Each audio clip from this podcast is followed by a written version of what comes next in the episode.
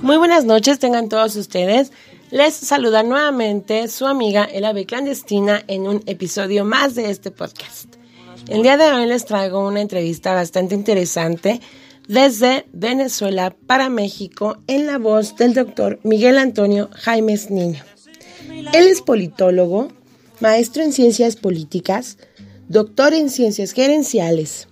Es autor de varios libros, muchos libros diría yo, entre los cuales te quiero mencionar El oculto poder petrolero, Petróleo y globo colonización, Salud y pobreza, La Mucuy lugar, La Mucuy crónicas y La Mucuy mitos. Ha obtenido también algunos premios, bastantes premios y reconocimientos, como la condecoración Comandante Supremo Hugo Chávez Frías en 2015 Obtuvo el segundo lugar en categoría periodismo en el 2012 y también el mejor columnista del año en el diario Frontera. Nuevamente te repito, esto es nada más por comentar algunos. La verdad es que el currículum del doctor es bastante extenso y no me alcanzaría todo el tiempo que tenemos eh, eh, destinado, perdón, a este, a este programa, pues no me alcanzaría para, para mencionarte eh, todo lo que viene en su currículum. Sin más preámbulo, te dejo en la voz de el doctor Miguel Antonio Jaimes Niño.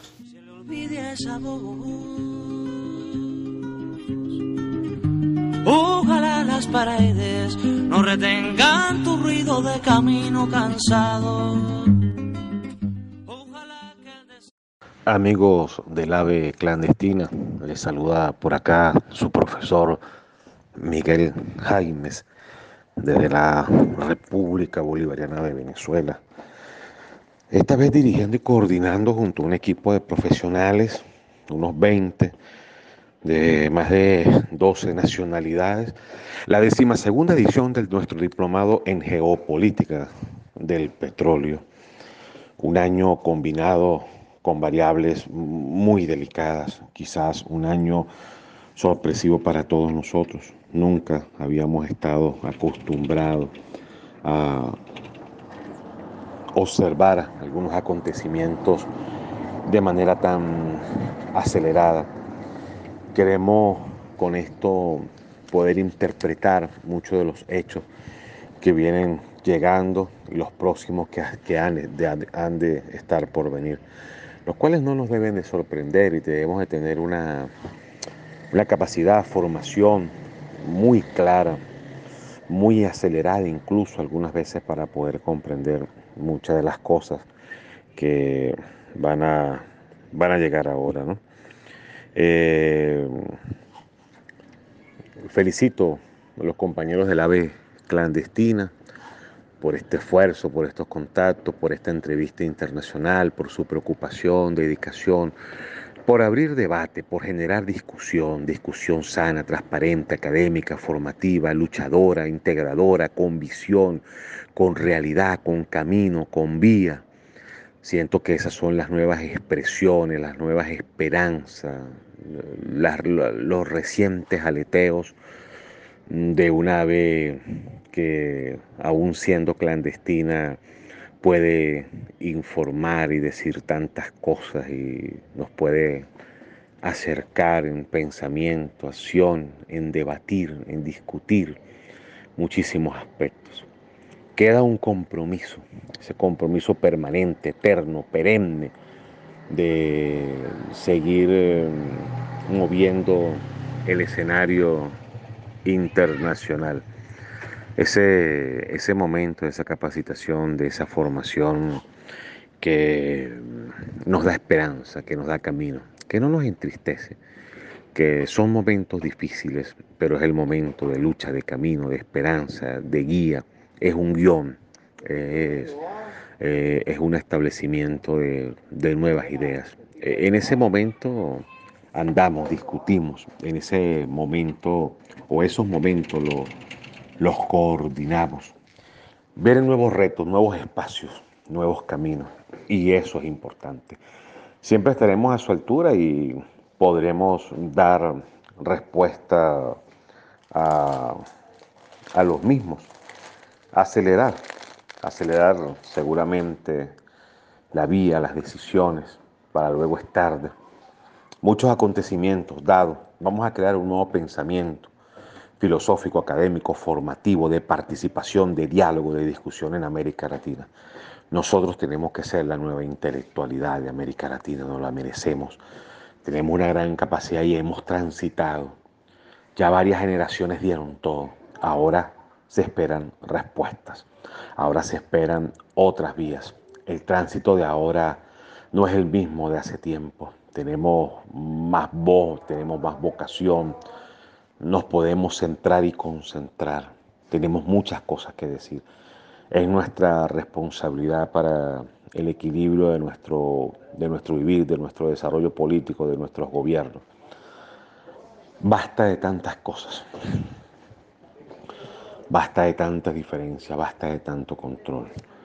Eh, ahora, ahora debe venir un, un espacio que, que ya se comenzó a construir hace mucho tiempo con enormísimos, vastos antecedentes en el cual nosotros tenemos que ahora desarrollar e implementar.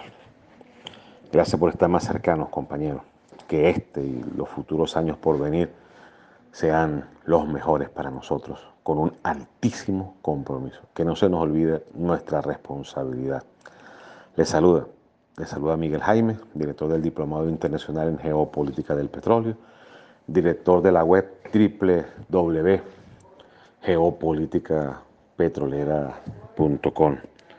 Abrazos, compañeros de México, de el ave clandestina, la que no se ve, pero que está con todos nosotros.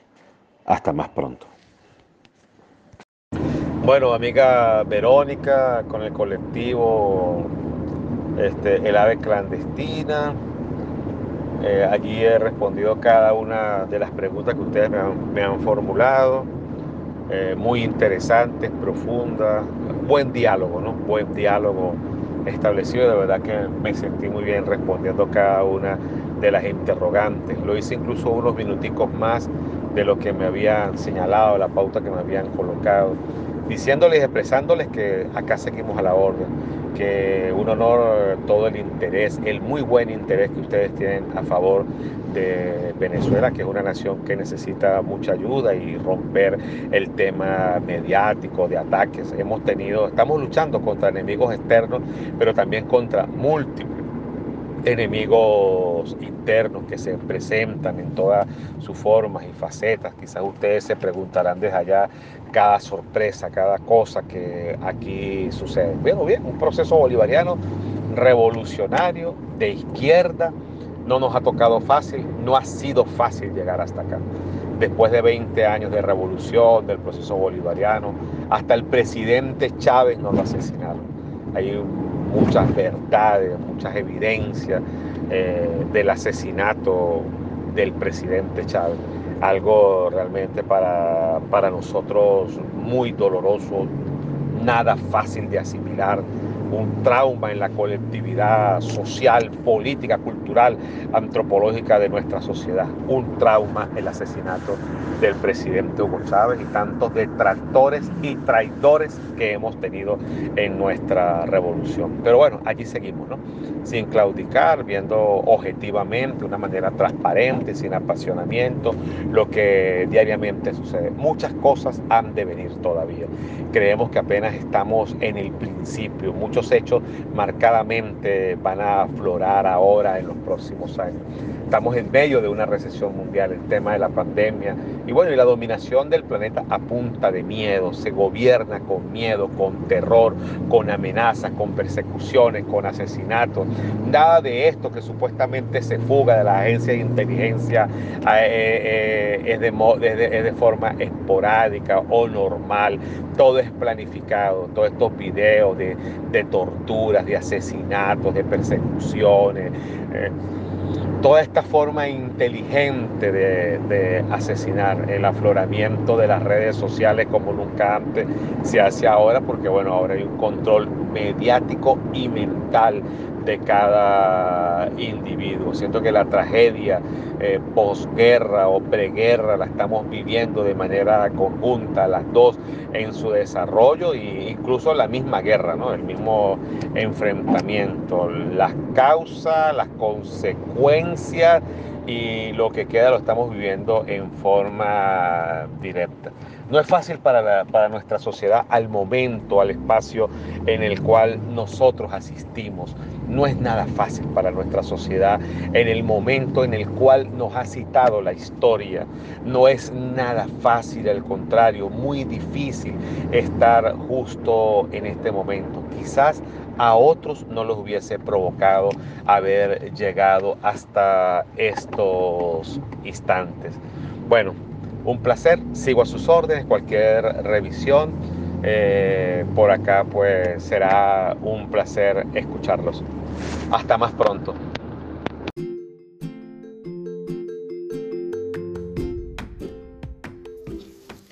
Efectivamente, es un momento muy difícil de manera mundial esta problemática, inclusive en, cuanto también a la comunicación se refiere.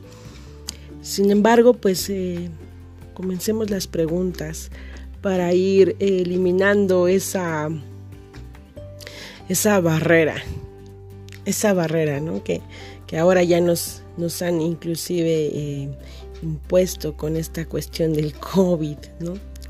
Pero bueno, doctor, ¿qué papel tendría que jugar México en acción, desde luego? En una postura de clase oprimida con respecto a este apoderamiento de los recursos naturales que tiene la derecha.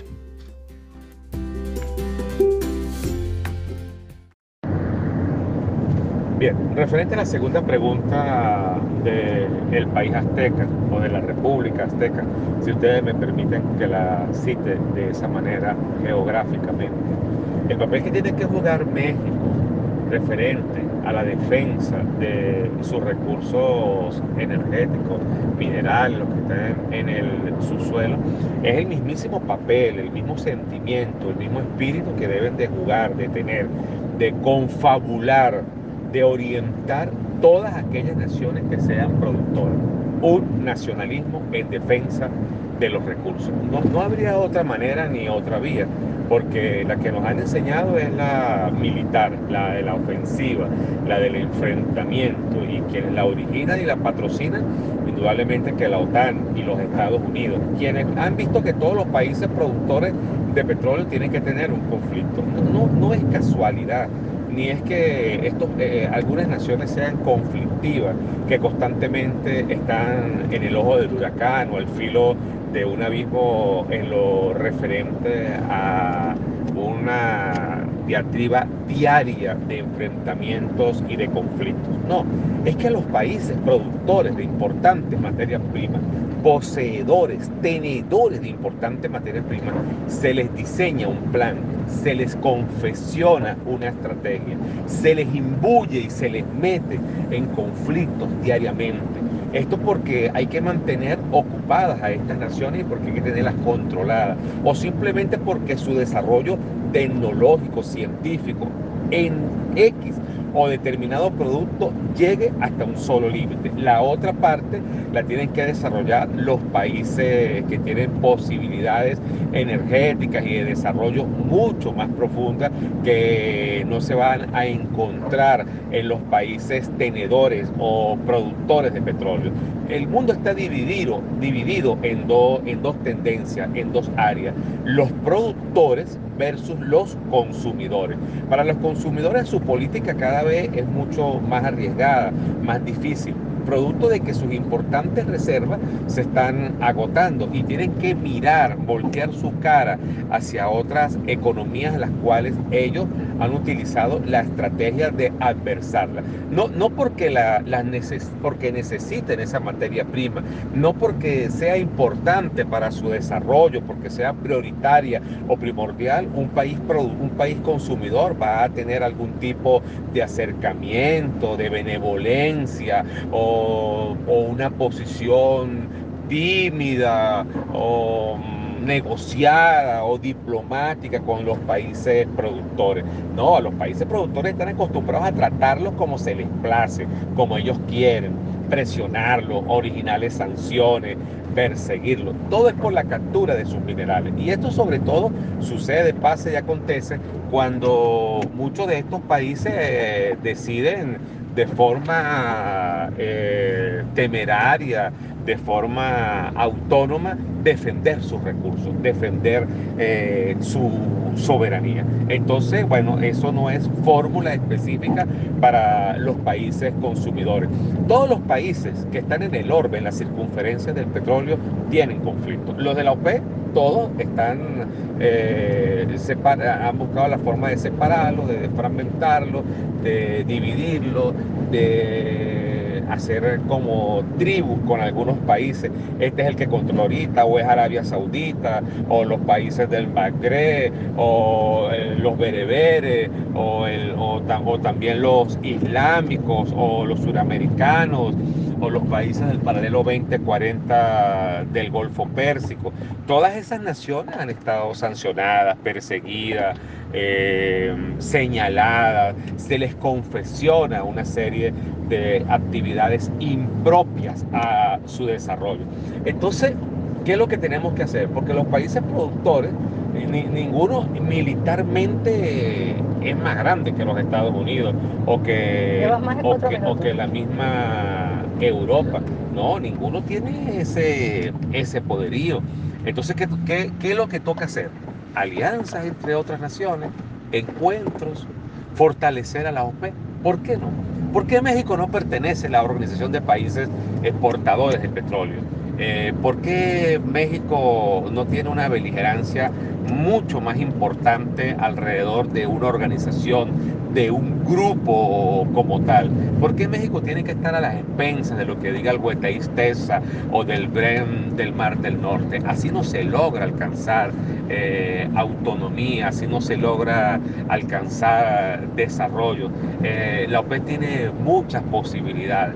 Eh, sin, sin, embargo, nosotros aplaudimos que la propuesta venezolana de la OPE Plus o los OPE más es decir, 10 países, Noruega, México, Estados mismos Estados Unidos, estén dentro de, esa, de esta segunda organización, los plus, los, los más, porque allí tiene vocería, no tiene voto como tal, pero tiene consenso sus propuestas, sus propuestas son escuchadas, sobre todo porque ¿qué, qué, toca hacer ahora? Reducir la producción de petróleo. Hay que retirar del mercado, bueno, si, si, si se respetan los acuerdos de marzo, junio, hasta marzo, junio 2021 deben de retirarse del mercado 23 millones de barriles, cuando es esa estrategia se planteó era todo un escándalo. Pero es que había otro escándalo superior, mucho mayor, que es que el mundo había rebosado los 120 millones de consumo de barriles de petróleo, una saturación del mercado. Hay una recesión mundial, hay una paralización de la economía, obligada, fortuita. Eh, este, por el tema de la pandemia, por el tema de la militarización, pero el consumo actualmente no es el mismo desde años atrás, ni actualmente se va a proyectar hacia años a futuro como una ventaja en la cual haya que desarrollar, aumentar más, más el número de petróleo. Aumentar el número de barriles de petróleo no significa tener mucha más autonomía. Autonomía va a significar cuánto tiempo más va a durar el petróleo sobre el planeta. Ahí sí va a ser la verdadera autonomía, la verdadera, decisión de los países productores. No, no tienen más salida aquellos países que no pertenecen a la OPE eh, quedarse, eh, que, que, quedarse solos. No, esa no debe ser la salida, ese no debe de ser el ejemplo.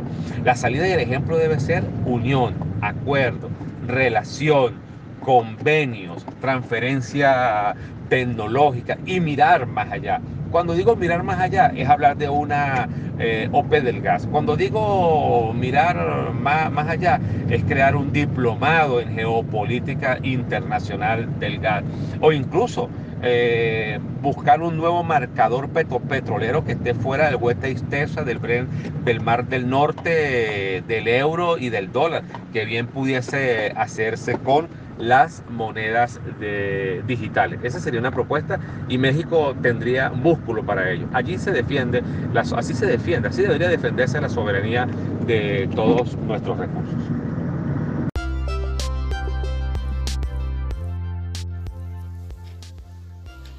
¿Qué importancia cree usted, doctor, que tiene la conciencia de Estado eh, hablando desde una internacionalización crítica.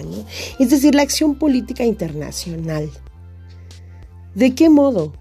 Teniendo esa, esa división política, ¿no? ¿De qué modo lograremos esa unión de América Latina en defensa de los recursos naturales?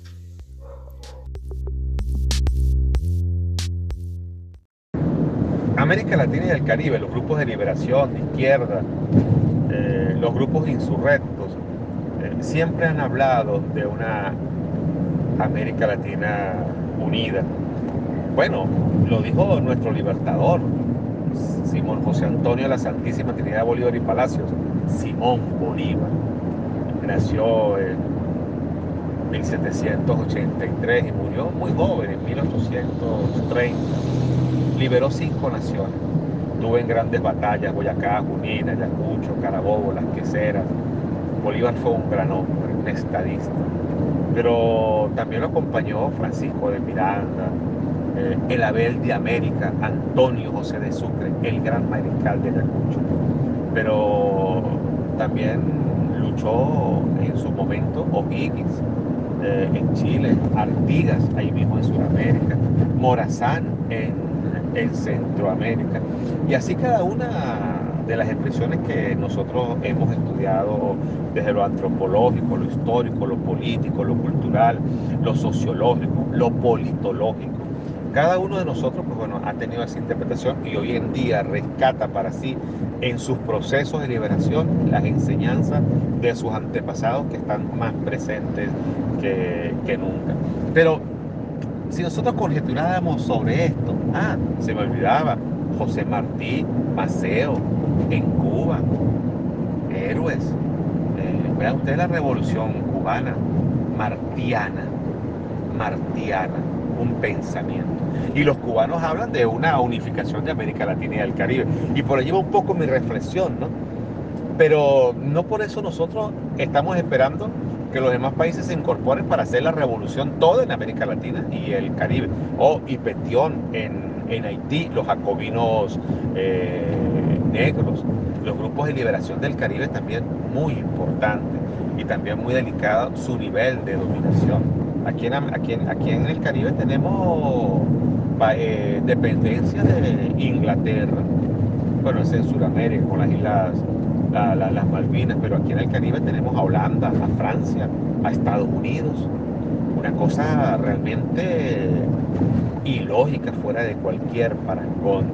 Pero quizás nosotros también hemos cometido el error de hablar de, de que hay que hacer la revolución en toda América Latina y en todo el Caribe. Porque los pueblos tienen, tienen expresiones distintas, disímiles, tienen tienen sus momentos.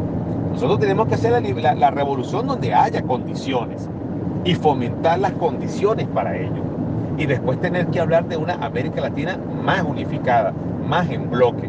Nosotros desde Venezuela hemos, hemos dicho que nuestro norte es el sur y por eso hemos fortalecido a Sudamérica eh, y, el, y el Caribe. ¿Con, ¿Con, qué? Con el ALBA TCP, con la CELAT, con la UNASUR, con Petrocaribe, Petroamérica, Petrosur, Gran Gasoducto del Sur, Banco de Petrocaribe, Petro, Petrocaribe ah, eh, Alimentos, la ESUDE, una unión militar para Sudamérica. Hemos rechazado la intromisión de la OEA, que ha sido vulgar y catastrófica para todos nosotros. Pero tampoco hemos tenido consenso en los países, en los presidentes de América Latina para que todos a la misma voz eh, opine de que hay que irse de la OEA como lo hizo Venezuela. Yo, yo, yo recuerdo una, una comparación que puede resultar odiosa, eh, porque, porque al, al, personaje que voy a citar eh, es un líder político de mucho carisma, admirado por nuestro país, admirado por el presidente Chávez y actualmente por el presidente Nicolás Maduro, que merece el respeto de nosotros. Pero cuando Venezuela con Hugo Chávez dijo a viva voz, hay que salirse de la OEA, tenemos que irnos de la OEA. Ese es un ministerio de las colonias y que busca golpes de Estado. No dijeron absolutamente nada cuando cayó Manuel Torrijos. Hoy hace 30 años, el 22 de diciembre de 1989, estaban invadiendo Panamá utilizaron todas las bombas de nueva generación por tres días y tres noches y barrieron el barrio, el barrio Chorrillo y la vieja Panamá la arrasaron los tanques, los, tanques norteamericanos. Y entonces Venezuela dijo, vida de Hugo Chávez, nos vamos de la OEA, tenemos que irnos de la OEA. Y, nuestro hermano, nuestro camarada, nuestro compañero Evo Morales fustigó esa decisión y dijo que no, que no había que irse de la OEA, que había que dar la pelea en la OEA. Bueno, Miren, miren lo que la OEA le hizo. Miren lo que la OEA le hizo a Evo Morales ahorita. Miren cómo cambió el rumbo, los traumas, las heridas que le hizo a, aquella nación, que no serán recuperables con la señora esta Áñez que se autonombró ahí con una Biblia, entrando en una iglesia neofascista, con todos esos curas atrasados, con la curia y todos esos sacerdotes atrasados y enemigos de la liberación de, de sus mismos pueblos a los que ellos bendicen y les lanzan agua bendita eso, eso, esos traumas y esas heridas tan fácil, tan fácil no, no, no, no, no van a sanar para el pueblo boliviano. Eh, Bolivia que tuvo en 100 años más de 100 presidentes, igual que El Salvador, más de 100 presidentes tuvieron. Ah, en Nicaragua un norteamericano fue, fue presidente. Una pavura, un momento duro, un globo de ensayo peor, un tubo de ensayo podrido ha sido América Latina para esta legión de los que han gobernado y para los que hoy en día se quieren instaurar con todas esas organizaciones. Tenemos que refundar, reparticipar, tenemos que reclamar, tenemos que hacer todos los esfuerzos de unir a los grupos, a los movimientos de masa, a los sin tierra, a los grupos de la semilla, a, grupos ambientalistas y a grupos políticos, ¿por qué no? Ha habido un ocultamiento a la gente que ha sido de izquierda. Todo se edulcora y todo se saborea y todo se colorea para, para no decir socialista ni comunista y menos de izquierda o guerrillero. Tenemos que ser mucho más radicales tenemos también que entender los momentos. Con esto no invitamos a que nadie se suba a la montaña con un fusil a disparar. No, Incluso hay mismas críticas a, los zapatistas en, México por algunas acciones militares que emprendieron que, bueno, no están de muy, del todo claras. Podría utilizar el término sin abusar de ustedes, que son los anfitriones de esta entrevista, que la insurgencia zapatista ha dejado muchas dudas, aun cuando respetamos al subcomandante Marcos, pero ha dejado muchas dudas para toda América Latina en su no participación política en muchas decisiones, lo cual creemos que eh, es un recalentamiento, calentar y volver a apagar y volver a enfriar y volver a calentar de los movimientos de insurgencia. No, hay que hablar de la verdadera toma del poder, no lo que hizo la FARC, las Fuerzas Armadas Revolucionarias de, Colombia, un sector con Timochenko, que fue y se le entregó a Uribe, a la, a la ultraderecha colombiana. Y este año 2020 casi está batiendo récord de 100 masacres. Es decir, cada, casi tres, cada tres días y tanto hay una masacre en, en Colombia. Un gobierno derechizado, neofascista, donde pican a seres humanos con motosierra, vivos los amarran, los despellejan, hasta que se les ven sus huesos y se les mete sierra. Una cosa horrorosa de violencia que se vive en Colombia. ¿Hasta cuándo tenemos que permitir eso? ¿Hasta cuándo nosotros vamos a, seguir haciendo mesas de, de, reencuentro y de perdón y de un montón de cosas mientras están masacrando a una generación? Es que están acabando con generaciones que luego esas generaciones no van a poder hacer nada frente a su futuro y a sus decisiones políticas. una nación no pertenece a un gobierno El concepto de Estado-Nación va mucho más profundo y pertenece a toda la sociedad, a los seres humanos que, que, la, que la integran. Eso considero yo deben de ser algunos pasos que debemos de revisar. Es más larga que...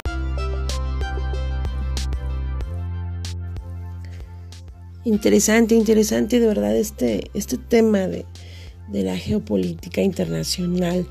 Pero dígame, eh, doctor, ¿cómo lograremos perdón, persuadir al conjunto de las masas de la urgencia que tenemos para defender los recursos naturales?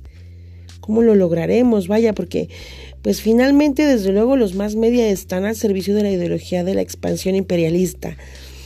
Entonces, ¿cómo? ¿Cómo lograremos, doctor, esta, esta situación?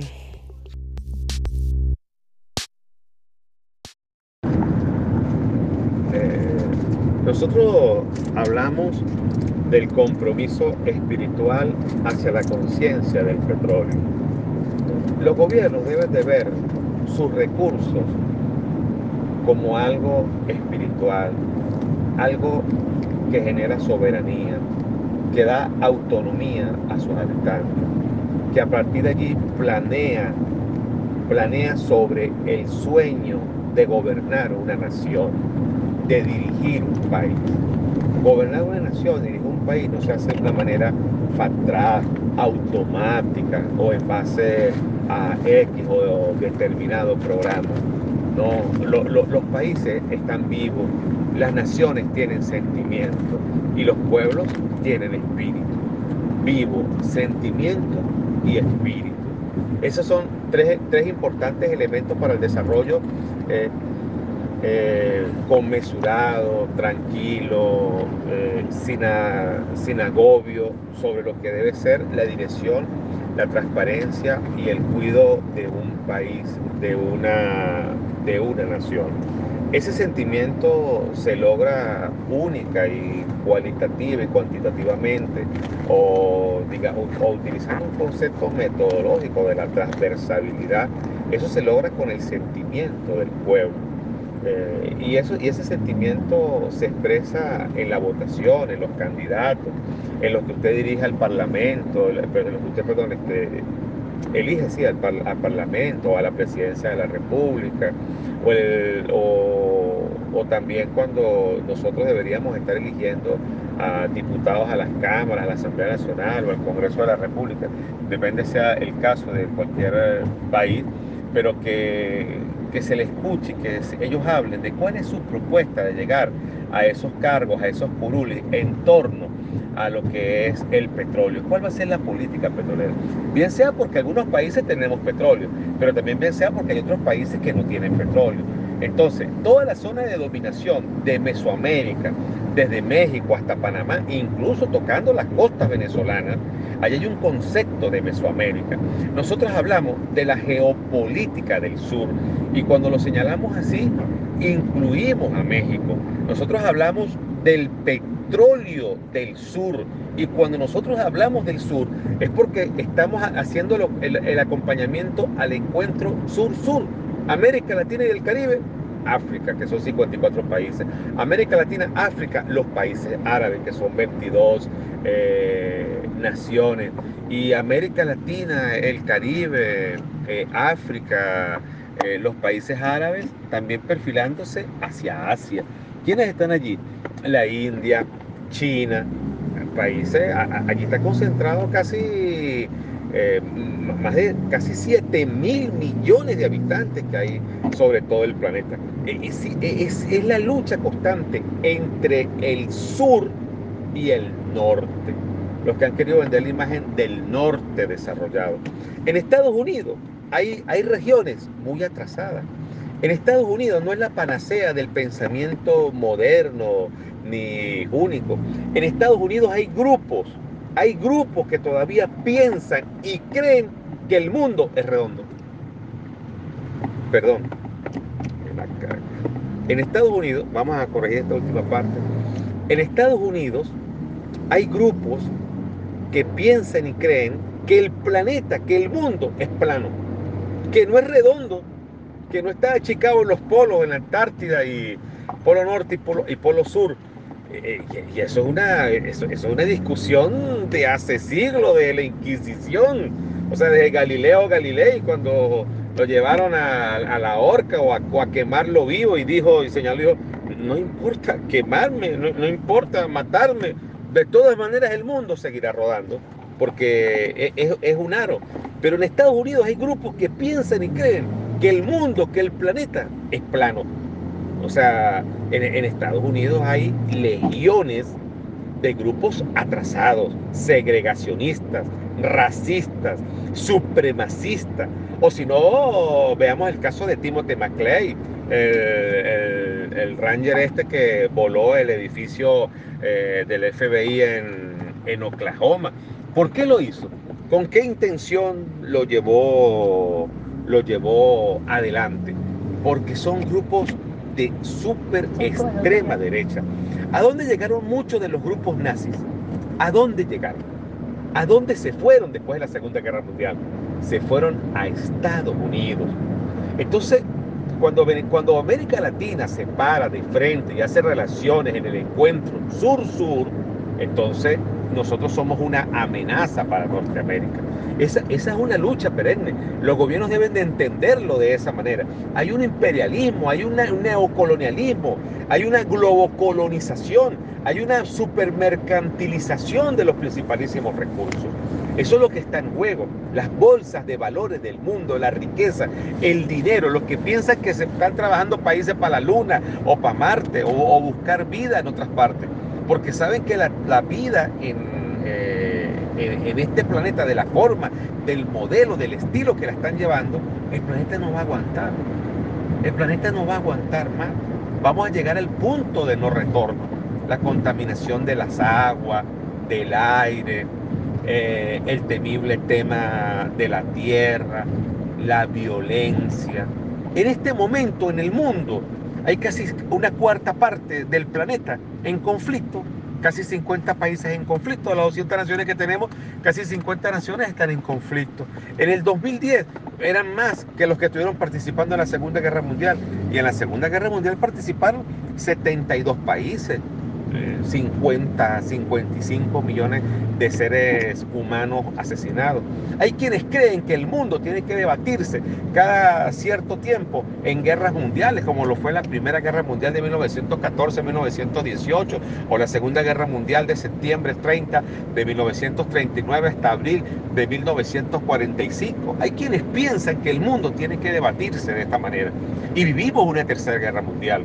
¿O es que lo hecho sobre los países productores de petróleo, eh, lo que hizo la OTAN en Irak, en Siria, en Libia? ¿Qué es? Las sanciones a Argelia, a Nigeria, a Angola, a Guinea-Bissau, las presiones incluso a Indonesia cuando pertenecía a la OPE, el golpe de Estado en Ecuador cuando Rafael Correa y toda la andanada de sanciones groseras y vulgares que ha hecho el mundo anglosajón, los europeos y los norteamericanos, este grupo de duendes políticos que han hecho en contra de Venezuela ha sido qué? Hemos perdido billones de dólares, billones y el mundo debe de saberlo. Por toda la andanada y por toda la dirección de la guerra que va dirigida en contra de los países, sobre todo de la OPEP.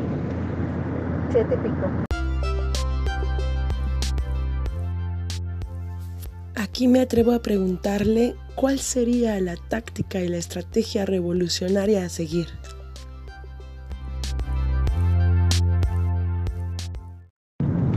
Eh, ¿Qué táctica y estrategia debemos tener nosotros en la defensa de los recursos naturales? He planteado para Venezuela la creación de un Consejo Nacional Energético de uno regional para América Latina y el Caribe y de un Consejo Mundial para América Latina y el Caribe, para, para el mundo, no un Consejo Energético Mundial. He planteado y he apoyado la creación de una OPE del gas y de un nuevo marcador que esté fuera del Huete Istesa y del Bren del Mar del Norte He planteado la creación de un organismo internacional tecnológico para suplir de repuestos a la industria petrolera y ver el viraje y superar eh, lo que es la colocación de algunas materias primas. La industria petrolera mundial tiene muchos componentes y aditivos quizás lo, lo, menos valioso que se hace del petróleo sea la gasolina y es lo que una de las cosas que más se consume por, por la población, el sistema de vehículos, de transporte, de motocicletas.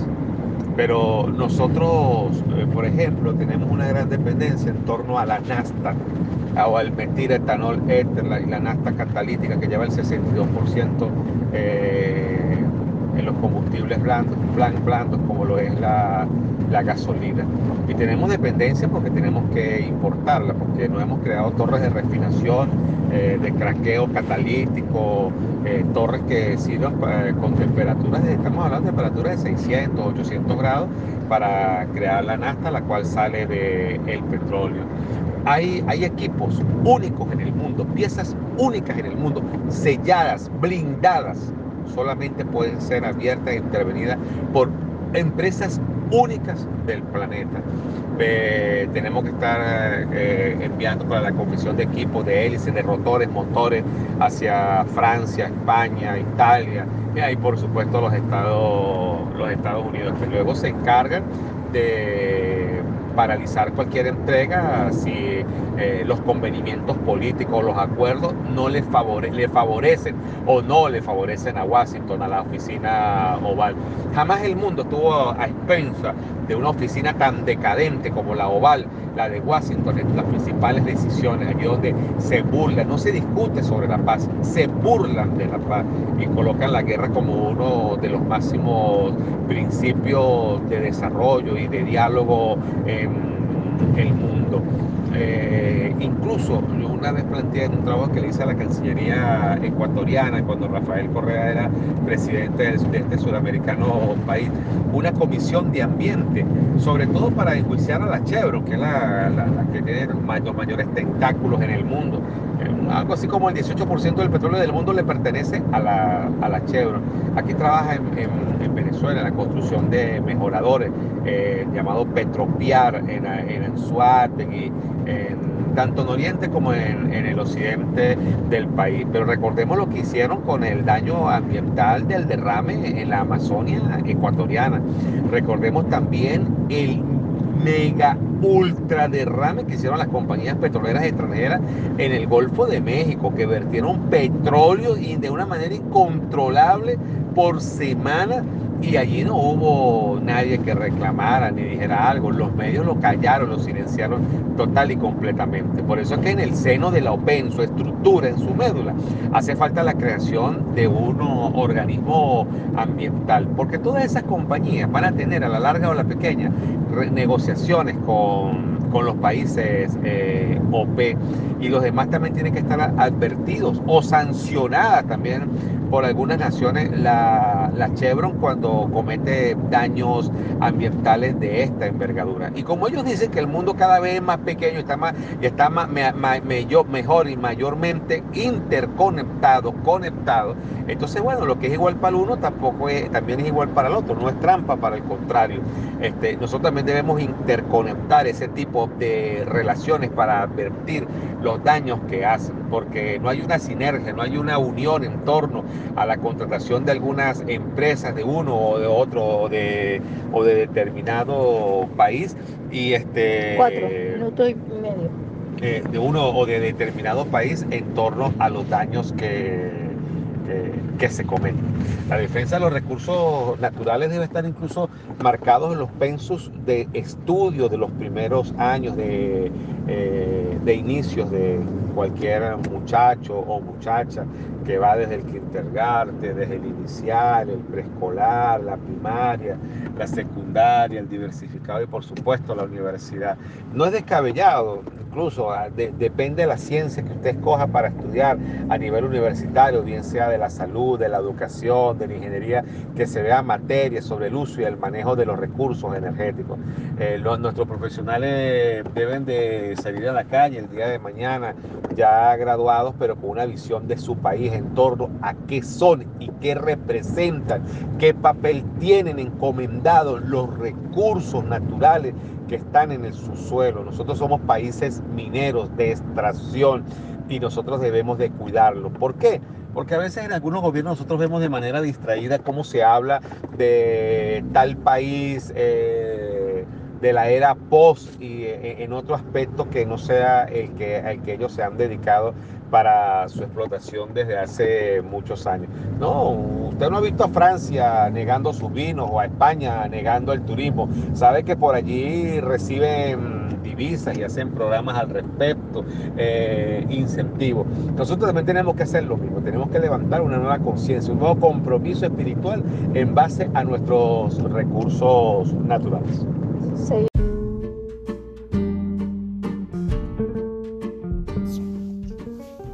Pues bueno, es lamentable que el tiempo se nos esté terminando. Eh, prometo a todo nuestro público eh, pues pasarles las siguientes preguntas de la entrevista que tan amable el doctor Jaimes nos hizo el favor de contestar en el próximo episodio. No sin antes recordarles, recomendarles que eh, pues pasen por la página del diplomado en geopolítica eh, petrolera. Está bastante interesante, sobre todo si quieres profundizar en este tema. Y pues me despido de ustedes nuevamente, no por mucho tiempo, el ave clandestina. Le estoy muy muy agradecida al doctor Jaimes por tomarse la atención de contestar estas preguntas. Y pues un beso enorme. Cuídense.